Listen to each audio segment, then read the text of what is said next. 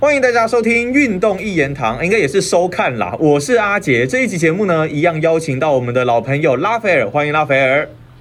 啊，大家好。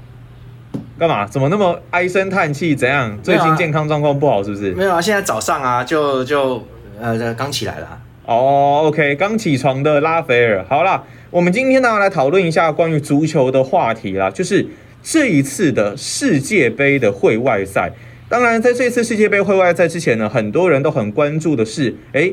最后一次打世界杯的 C 罗跟他的葡萄牙有没有办法成功的来挺进这一届的世界杯哦？最后，我觉得当然是还蛮惊险的，让葡萄牙算是成功过关了。那拉斐尔，你觉得葡萄牙呢，在这一次的世界杯，尤其哦，又是 C 罗的最后一届世界杯，会有哪一些的作为吗？不管是十六强啦、八强啦，还是四强这一些的？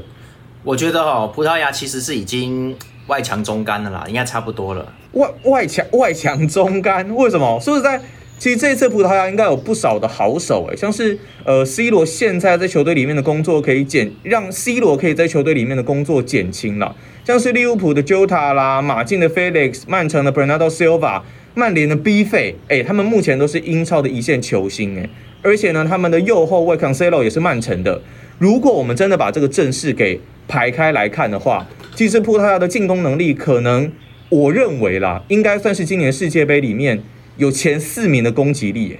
所以防守呢？所以我说，嗯，那个防守呢？没有防守的球队就跟没有酱汁的炸虾一样，未完成的作品是没有试吃的必要。嗯。你干嘛？你干嘛忽然讲中华一番台词啊？你是又在重看了是不是？对，最近又重看了一下。哎，可是我真的为为什么？为什么？难道这个攻击力没有办法来取代整个防守的战斗力吗？对，我知道你不相信了。那我们一个一个拿出来讲，你就会明白我我我还是觉得葡萄牙应该可以打得不错吧？对，其实我觉得大家如果看那个比赛，其实应该很多人都有看了哈。就是这个这两场，他第一场是打土耳其嘛，葡萄牙打土耳其。第二场是打这个北马其顿，其实都看得到问题哦，很明显的，就是说，我们就讲到老老问题嘛，C 罗的定位，好，他现在是打哪边？好，这个这个他到底是前锋呢，还是现在很明显他是前锋，但是实际上在在运作的时候，这个阵型的问题出来了，他们现在是变成四三三，但是实际上呢，现在的四三三来说，你看中锋是必须要拉去边路去作业啊，或做这些事情的，那这个 C 罗，那现在又有那个霍塔。霍塔哈，他其实表现很好，可是人家在利物浦是打前锋的，好，这个这个情况就变成了说，呃，现在霍塔在前面，在我看第二场里面，霍塔在前面，那西罗摆在右边，就是说其实他们哦，各位你可以看到葡萄牙是是现在是有等于是这样子的话会有两个前锋，哦，那那你这样不是很好吗？对，那问题是 C 罗老了，所以变成说是霍塔要一直回撤回撤出来做事情，然后呢，我们再讲到现在到底你是有 C 罗在的时候，你是要打四二三一还是四三三，这都是一个很大的问题，你知道吗？就是就是。四二三一里面，我们就要讲到那个费南德斯，布鲁诺费南德斯哈，那个 B 费嘛哈，那那个对岸都说他 B 费变废 B 啊哈，就是他蛮废的，现在 就是这个 太严重了吧？有这么严重吗？他们说打得好是 B 费，打不好是废 B 啊哈。那这个这个我就说这个四二三一现在就有一些问题，我们可以讲到很快，就是说其实四二三一里面这个攻击中场现在已经是不是不流行，是你找不到这种人，因为现在大家的防守越来越好。然后后腰呢，这些动这些速度啊，体能都越来越越来越强。现在中后卫已经速度快到快要快要跟那个中场一样了嘛，速度对不对？就是都很厉害的。所以其实现在的攻击中场会被人家包围，而且会被会被围殴啦，会被一直打。那其实，在九八年就已经很严重，一九九八年的时候就已经很严重了。所以那个时候，席丹是攻击中场的代表。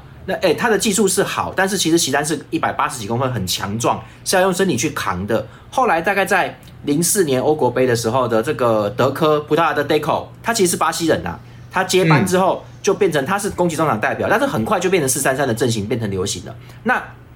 各位 Deco 虽然矮，可是大家都知道 Deco 很壮，而且技术很好，而且他很会骗犯规，他他他这就身体小，你碰他会倒的嘛，所以其实。你要在那个位置打，你要有你要有那个特性，而且现在已经这特性已经加的太强了哈，变成说没有人做得到了，因为防守球员现在是蛮厉害的，所以你要能够过他们搞他们没有办法。也就是说呢，大家可以看到啊，费兰德斯在曼联就是他就是没有办法啊，你注意看啊，他就是已经是你说他在打攻击中场，他往前送球，对啊，那曼联边也给他送啊，问题是他很难挣脱对方后腰的盯防，而且他会被他会被攻击，就是说他没有办法，他的技术也没有好到说。可以我爱过就过嘛。那他的身体爆发力来说的话，也没有说可以扛得住，他也不是很，他其实瘦瘦的啊。所以其实现在这个朗尼克有想要让他往后退，那。往后退，你要加入防守，那你是你有防守能力跟这个这个扛得住吗？他没有啊，所以其实他的定位就很很尴尬了。现在我就说，其实其实这个东西就是费兰德斯的定位跟贝纳多西欧瓦他们两个人的定位都有问题哦。那那人家西欧瓦在曼城打得好，那曼那那个 B 费在曼联没办法，所以其实他们有有定位的问题，那葡萄牙解决不了，就是这样子。嗯哼，可是像你刚刚讲到曼城的这个 Bernardo Silva，你看他在曼城的表现是相当活跃的嘛，就像你刚刚也说的，那这个赛季曼城基本上就是靠他在串联中前场的，对葡萄牙来说应该也是有蛮大的一个帮助才对啊。打入到世界杯之后，对，我们接下来就继续第二个，就是 Silva 的定位嘛。那我我之前我之前讲过很多遍，就是说瓜迪奥拉的球员哈都有这个特性，就是说他们在职业队在瓜迪奥拉手下很厉害，然后去到国家队。就没什么，其实梅西最严重啊，梅西是最严重的一个。他去阿根廷，完完全没有人配合他，就是没有办法跟他打那些东西的时候，他变成一个小矮子，被对方包围，一直攻击。那他只要，他还是很强，他还是很强。那是年轻的时候，他年纪稍微大一点的时候，你看被人家一直弄，阿阿根廷救不了他，没人帮得了他。但是，他明明都已经快跑不动，但他他在巴萨，你看弄了弄了，他就进球了，根本就挡不住他的。所以其实你看的那种体系里面呐，不管梅西是什么状态，包括包括他们的球员，像瓜迪奥拉人也是一样啊。其实其实你看。他在曼城带的这些人里面，他其实这个有一些人你会觉得哎很厉害啊，结果去国家队什么也没有，就是这种感觉。所以瓜迪奥拉球员，因为他那个是瓜迪奥拉是打整体的，那你的个人能力很棒，只是只是说很棒啊，你可以过人呐。但是我只是让你在这个里面成为一个，呃，你的过人能力你的远射能力，我可能拿你这个来威胁对手、威吓对手，但不是要靠你得分的哦，我有别的办法。好，你有你你要有那个能力，你后腰要能够远射，但我没有要你靠你得分呐，就是所以他是靠那个跑位置，所以这个东西会造成说，就是你的队伍很厉害，整个队伍加起来很厉害，可是拆开来去到国家队的时候，哎，国家队就是说不行，你一定要过人，那就没办法啦，就是变成就就变成这个样子，所以哦，就你不擅长的事情嘛，不是，是你那个事情你要做到很厉害，你知道吗？就但是你在国家球队里面不用。你看，平常在职业队里面，在曼城队、曼曼曼城里面的时候，他并不一定会常常使用到这样的手段。但是进入到葡萄牙之后，变成会要求他必须要做这样的事情。那在转换上面，是不是也会有一些影响？对啊，其实我就我刚就说，譬如说你过人的话。你在曼城队友都帮你拉位置啦，但你在国家队你是真的要跟对方一个一个这样一个一个过，你就没办法了。所以这很明显啊，这其实所以我说 Bernardo Silva 他还是曼城的 Bernardo Silva，，瓜迪奥拉的 Bernardo Silva 他的手下，但他不是葡萄牙可以依靠的那个救星啊。那我没有记错的话，在欧国杯的时候，葡萄牙那时候被比利时淘汰的时候，那个哈扎蒂嘛，他进那一球啊。那一球就是本来都 Silva 没有回防，你们回去看影片，现在都有啊。所以他没有回防，他防守真的不好，对不对？对，因为可是他在曼城不用防守的，你知道他那个防守是回追去 去骚扰对方就好，他不用真的断下来，都打过去打过去啊，怎样啊？反正就是就那个感觉。所以其实，可是他回到回到比利时那不行嘛？你知道就就是变成说你你你不回防，你看人家哈扎蒂往往往中间扣一下就抽射就得分了，就会变成这样子。那你们这样子库尔图瓦也没有用啊，就变成说。在葡萄牙在后卫的防守不好的情况底下，那本拉多斯有把这样就是会被打穿的。所以我说今天这是正式的问题，他的他的阵型里面现在就是他们没办法去调整成他们要的东西。所以你看哦，第一场他们他们二比一土耳其很 OK 啊，很 OK，但是。他就是被打进一分，然后就是被他就是被弄，所以就是他的防守就没办法，他从中场就没办法做好。第二场北马其顿也是跟他们拼的也蛮厉害的，那他们进攻其实是有一点，当然已经实力有落差蛮大了，但是北马跟你硬起来的时候，其实他们也是很辛苦。那你今天就打到附加赛是这样子，你今天会内赛对着人家强国，你有机会？你有机会吗？我不觉得你会有什么很大的机会了。哎，可是葡萄牙他是阵型的问题，还是说他是没有会防守的人才啊？我觉得其实是已经没有防守的人才了，因为就是哦，大家都看到了嘛。第一场很辛苦，就是因为那个培培其实是没办法上场的，然后是用冯泰，这两个都一样老了，培培都要四十岁了，那三十九了吧？那冯泰三十七嘛，三八了，差不多了。所以嗯，就他们叫那个达尼洛巴黎那个去当中后卫，对，这个人呢本来是打右后卫的，那后来可以打后腰都可以，但是。但是他打后腰不太行哦，位置感不不是很好的，他就是一对一盯防人家的啦。然后哦，对，然后你只要去中后卫更糟糕，中中后卫要要在他要事先就拿好位置，就是一那个人人家长传球过长传球过来，他是要看好了看好那个球的位置，然后跟对手队友的位置上去拿了就要给队队友，让他们反击了。就是说你这个东西判断力要简单来说，中后卫的瞬间判断力要高过于后腰啦。后腰可以不理这件事情的，就是他去追着对方跑就好了啦，挡住对方的射门。哦，OK 对，中后卫不是还有很多事情要提前就要判断？那你看他没办法，就土耳其正最后后面在发飙连攻的时候，其实是有机会的。而且各位，土耳其其实是很疯狂，就是他们就是他们不是什么组织的哦，他就是说哦，我落后了，要拼命打你啊，他们是这样子哦。所以，哎、这样子你不大家都这么辛苦，都会有辛苦的时候，所以就所以我就说这个防守已经是有点快撑不住了啦。说真的，变成说他们很怕那种疯狗型的球队啦。哎，那说实在好，就算防守不好好了，但是进攻很强，应该还是有机会可以赢吧。例如你看，像霍塔，他现在是利物浦的主力前锋嘛，他已经取以前我们是看 f e r m i n o 那现在 f e r m i n o 已经被他取代了，变成新的一个三尖刀，而且进球数呢也是队内第二的十四球。你说有这种前锋，葡萄牙打不到世界杯四强吗？我觉得，我觉得应该还是蛮有可能的吧。对，所以说我们现在讲霍塔跟 C 罗的位置冲突问题哦，那现在 C 罗哦，跟冲冲突哦，他们其实就是冲突。突，因为两个都是得分，都是负责得分的，一个利物浦，一个曼联，现在是这样子。嗯所以其实今天 C 罗跟哎、各位，C 罗跟 B 费费兰德斯这两个曼联的，现在目前都在英超进了十五球，两个人都进十五球，一共三十哦。他们是并列射手榜第五位，加起来进了三十球。那嗯，请问曼联现在位置排第几？对不对？他有任何 他有任何争冠的希望跟本钱吗？没有没有啊没有争冠希望。对，那所以说我说问题其实是在中场跟后场的防守，还有由守转攻这个串联，这个你怎么样传反击出去的时候，这个东西位置好，或者是对方、嗯对方在密集防守的时候，我怎么去破他这个东西，而且我不能被他去打反击嘛，还自己掉分呢，嗯对不对？那所以说这才是一个夺冠的基石，是防守呃跟跟防守转攻这个这个节奏这个这个控制很重要，所以说一定要守转攻吗？对，因为因为你因为这是对这是对打嘛，所以对方过来的时候，你你自己不能被打到说哇，最后最后我要反击的时候，前场只剩一个前锋了，那那人家中后卫就说好啊，那我就看着你就好了，你没有人上来嘛，所以你看，嗯很多反击常常都是那个中场就是或边锋。明明明已经回来了，但他突然啪啪就冲到前面去，就跟前锋一起两个就就打单刀了嘛。就是说他速度够快啊，所以他能够打出这个东西来。所以其实这个这个东西，我觉得就是一个一个防守的问，这个要要做好啊。好，各位强队一定都是要能够做好这个东西的啦。所以其实葡萄牙现在哈两个中后卫其实都已经都已经太老，没办法做这些串联。然后他的边后卫其实都是算是怎么讲，就偏进攻的。那那他们其实这个东西其实是很比较少，应该说。他们那个节奏感，还有他们的后腰哈，只有穆提尼哦，现在已经也很老了。其他像老将的威廉卡瓦罗跟这个达尼洛这两个家伙，都是属于硬派式的工兵。他们这个东西是去清球的，他们不太会能够做这个这个串串联转换。所以其实那世界杯的时候，就是不欧国杯的时候就是这样被打的嘛。那嗯嗯，现在葡萄牙其实就是已经头重脚轻，他攻击手很多哈、哦，没有问题。那你看，只看怎么去拼了哈、他们他们是他们组不起来啦，前场攻前场攻击阵组不起来，是所以头所以头重脚轻嘛。虽然攻击强，但是是组合问题。但防守是真的没人，防守是真的要靠这两个超超过三十七的中后卫在硬撑。他们如果一旦有撑不住或是受伤的话，中后卫的的地补就会变成达尼洛哦，那这样在世界杯上面会非常危险，我觉得是守不住的。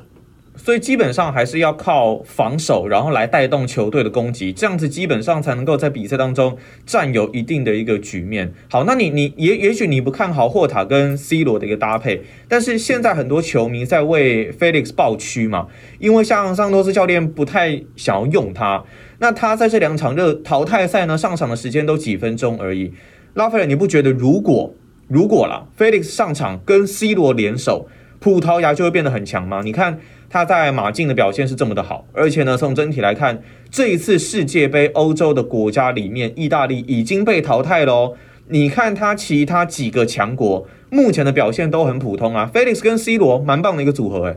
我不觉得，哦，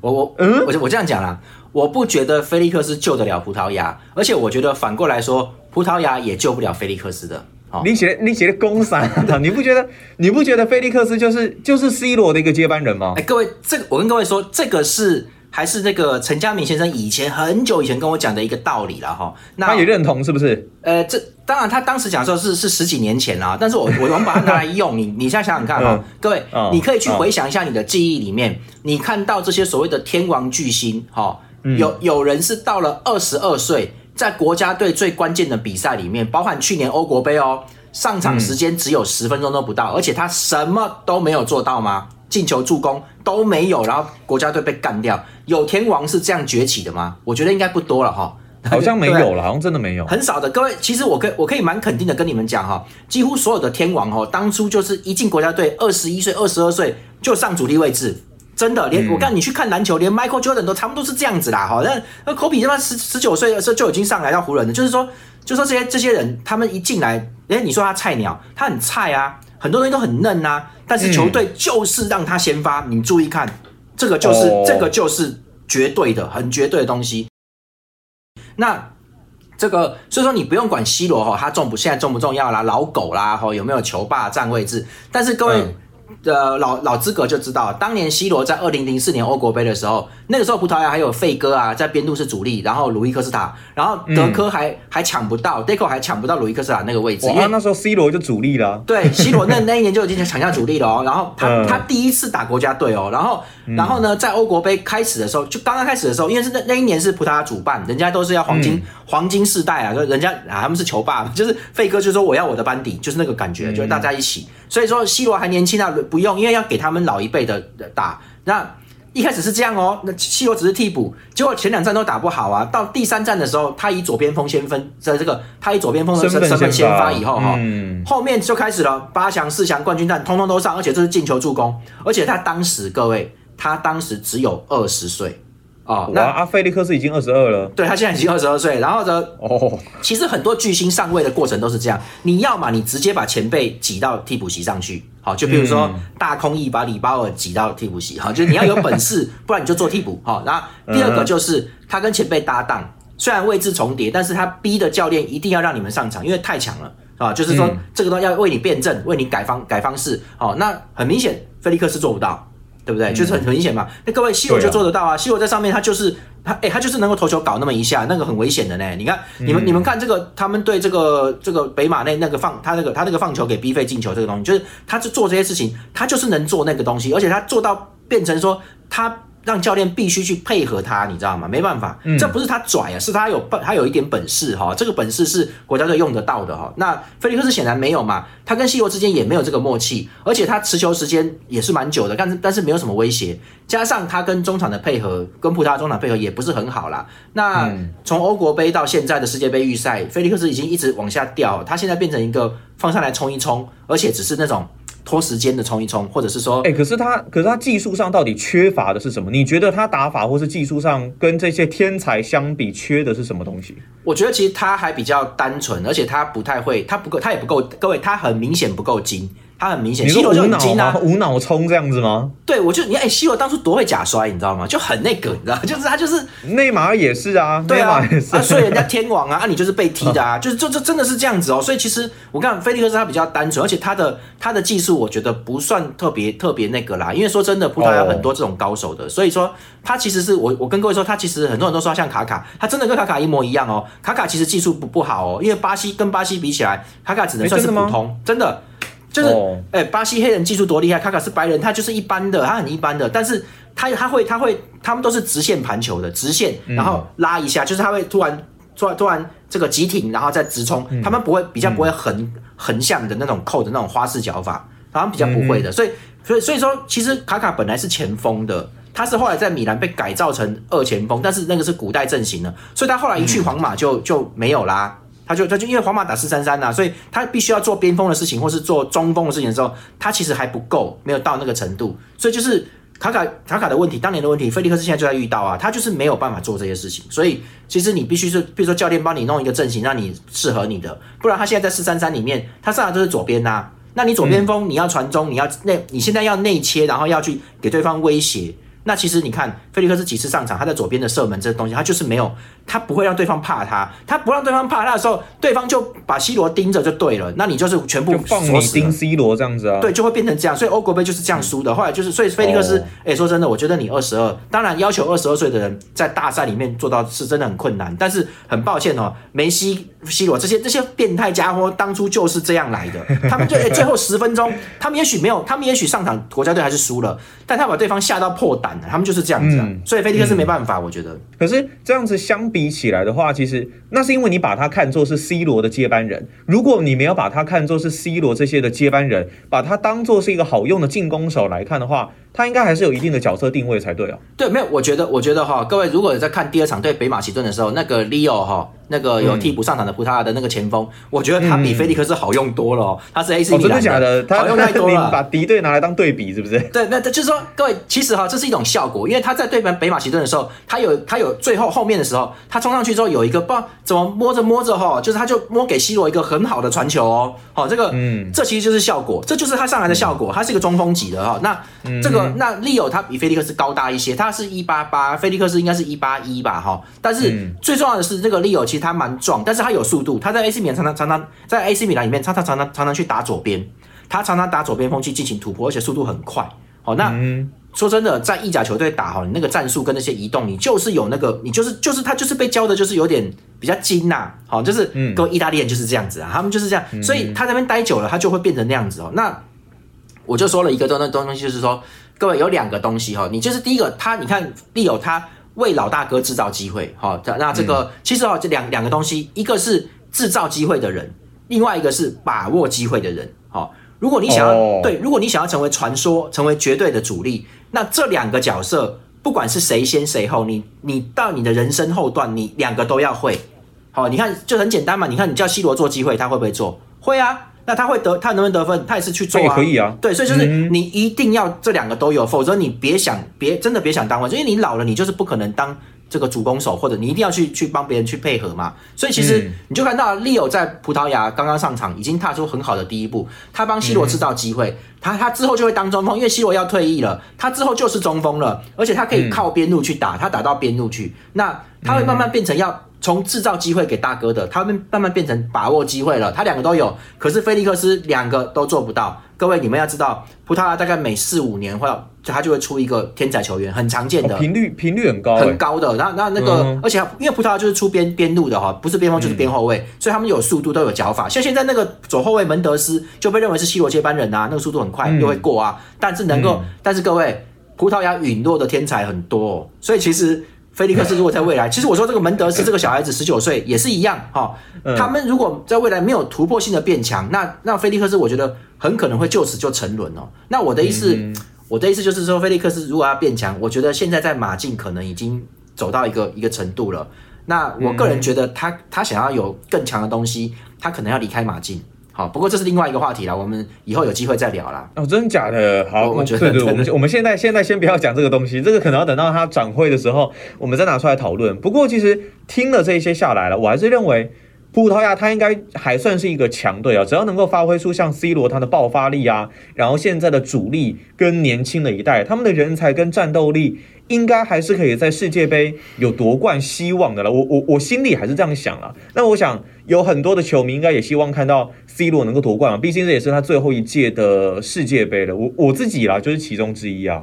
对，就是就说当然啦，你说从现在情况来看，很多强国都各自有问题嘛。但是在意大利被淘汰之后，我觉得葡萄牙的佩佩跟冯特应该是这一次世界杯最老的中后卫搭档哦，就是已经击败玄明二，因为玄明二老回家了嘛哈。那这个对对对，所以说哈，他们两个少任何一个人，就刚刚说的达尼洛会去顶中卫，这样要能夺冠就不行哦，要这样还能夺冠，真的够扯了啦哈。那这个因为达尼洛其实说真的，我觉得他破绽很多啦，但是但是我觉得。FIFA 好像蛮显然想要让 C 罗的最后一战哦，就是能够能够有有火花哈。你又要想讲一下欧国杯那时候黑箱作业吗？我我觉得就是会啊，就是说，因为因为他这次是最后一次打世界杯了哈，他自己他差不多也有说，他虽然没有完全承认，但是他如果还能撑到下一次，也说真的不可能的啦。那这个下一次。各位，下一次他也不会全线先发了。如果真的还有下一次，他也不会先发了啦。哈，就是就是坐在那边当吉祥物的那一种了啦。哈，那我觉得他宁愿不打。我觉得他应该不会在那边做吉祥物。对，所以说应该就这这一次了。所以说，我觉得 FIFA 应该会炒这个话题，因为梅西也差不多，但是梅西年轻一点了哈。那所以我觉得很可能在在西罗这次应该就是算是最后。所以说。我觉得很有可能在赛程安排上面，葡萄牙在小组赛可能会比较轻松了啊。那因为对，因为毕竟欧国杯的时候，葡萄牙有多倒霉，你们都看到了嘛？他在死亡之组嘛，哈。那我觉得这个默契是 FIFA 跟欧足联之间会有的哈。那就是他就是欧国杯很倒霉哈，所以说在世界杯的时候可能就会这个抽签可能会好一点呐，好，就是说会比较比较轻松。那进进四强，我觉得我觉得最这一次可能会因为签运的关系，应该可以到八强。那进不进四强要看对手跟运气了啊，这个这这不一定哦。那不过你要你要想要看 C 罗拿世界杯，我觉得难度太高了，就当你把它当做是 C 罗的终局之战来欣赏一下会比较好。好，接下来呢，我们有两个的听友 Q&A 哦，来跟拉斐尔一起来讨论一下啦。这这都是留在我们的影片下方的。那我们的 YouTube 影片呢频道叫做就是运动一言堂嘛，大家有兴趣也可以上去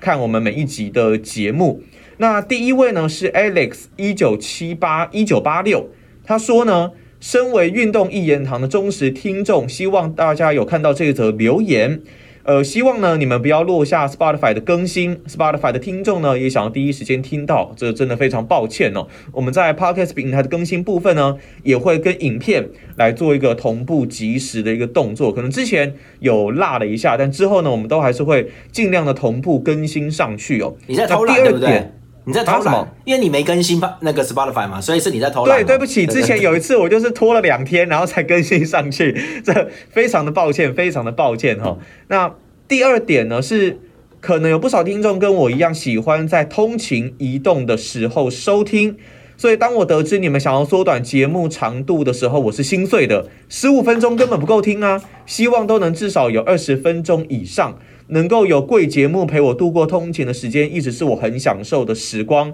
而且感觉拉斐尔也讲的不够过瘾。作为听众的一点想法，希望你们能参考，将来会继续支持你们的，这当然没有问题哦。就是像我们这一集节目呢，应该就至少拉到三十分钟了。我们其实之前呃缩短节目时间，主要是想要用在影片的地方啦。想说以 YouTube 上面的市场来讲，我们可能希望一集大概抓在十五分钟，但是呢，因为考量到后面 Podcast 更新的关系，我们也不想变成两周一集，所以呢，就也是有切啦，切成就是也是十五分钟一集。不过经过这个意见之后，我觉得之后呃，Podcast 这一边可能时间上确实是可以加长了。对，其实。其实我今天本来我们今天做这个单元，我本来说讲讲快一点，我看他们十五分钟，结果竟然变成三十，真的应了 Alex 的意，有没有？就是真的变三十分钟。没有，可是我觉得这是好事，因为我们是把葡萄牙、把 C 罗、把 Felix、把 Hota 这些人，然后还有甚至他们可能的组合，我们都讲的很很完整啊，我觉得这是好事啊。对，那我今天想要跟 Alex 我们网友说哈，就是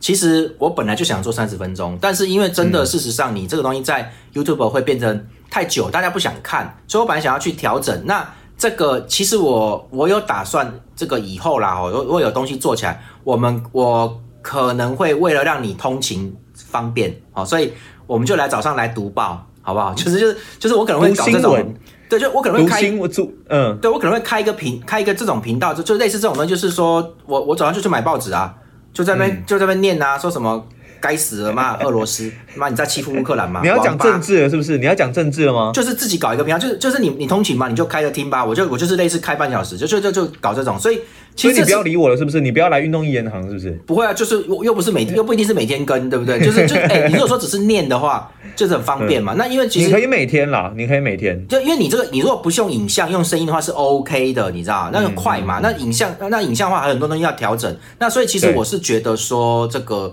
我我当我当然我觉得很谢谢 Alex，因为因为这个我我本来就想这样做，而且其实其实你讲的也没有错，只是没办法，因为各位真的我们做那么长的时候，在 YouTube 没有人要鸟我们死活的，所以那时 就是 Spotify 那边就是变成说我们其实要在两个人中间去取舍。那因为各位因为这个这个都不是算是我跟阿杰的工作，所以我有有我们我们还有工作要做啦，所以这个东西目前。就算有一些技术上的东西，也我也不太敢跟阿杰，就是一定说叫人家要做这个东西，因为这个东西真的你剪片很花时间要弄啊，就这些东西。不过没有关系啦，其实像像我们这期节目时间就是拉的比较长一点点，我们也许不一定说一定要到三十分钟，但也许可能就是二十几分钟，类似这样子，或者是说我可能 podcast 这一边我就是两集合并在一起，变成比较长的时间，让听众可以有比较完整的一个享受。对我我我想办法尽量让你可以通勤，可以可以舒服愉快。对对对对对，这样子我们应觉得这样。应该比较好，以通勤为准，以通勤为准，是吧？嗯，还有一个应该是大卫城吧，Chen David，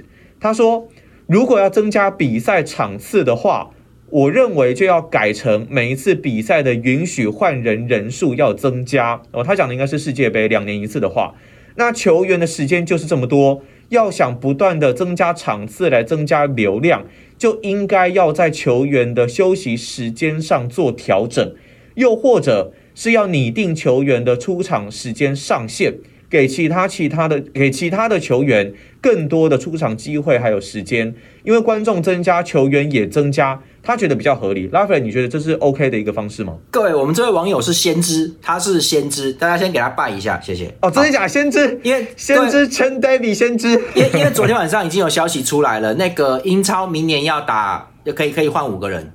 就是哦，真假的，看起来是从善如流，大家都要换五个人的啦，怎 么就是啊，换五个人，换五个人，就这样子啦。真的真的是先知啊，真的是先知，以后就会这样。那哎，五个人很可怕，各位，通常门将不会换嘛，所以就是场上十个人，你五个人换掉，是下半场你可以弄半支队新队伍出来，也就是说，我上半场可以就是全部摆摆攻击手，下半场可以我可以故意全部换后卫，我可以就可以这样一直弄，所以其实五个人的变化是很大的，所以其实这个应该说每增加一个人进来。都会改变场上这个这个战斗力，可能百分提高百分之二十，或防守力提高百分之二十。你今天如果换五个人进来，你可以把整条防线都换不一样的，或是增加很多后卫球员之类的。所以这东西会改变非常大。你看欧冠现在就是可以搞车轮战了，就已经因为五个人嘛。那英超也这样做了，因为因为英超的赛程包含什么足总杯、联赛杯，是他妈全全世界所有国家里面联赛赛程最多的，好最最复杂的。所以其实他们用五个人呐，所以我觉得你讲的没有错，陈大卫就是以后。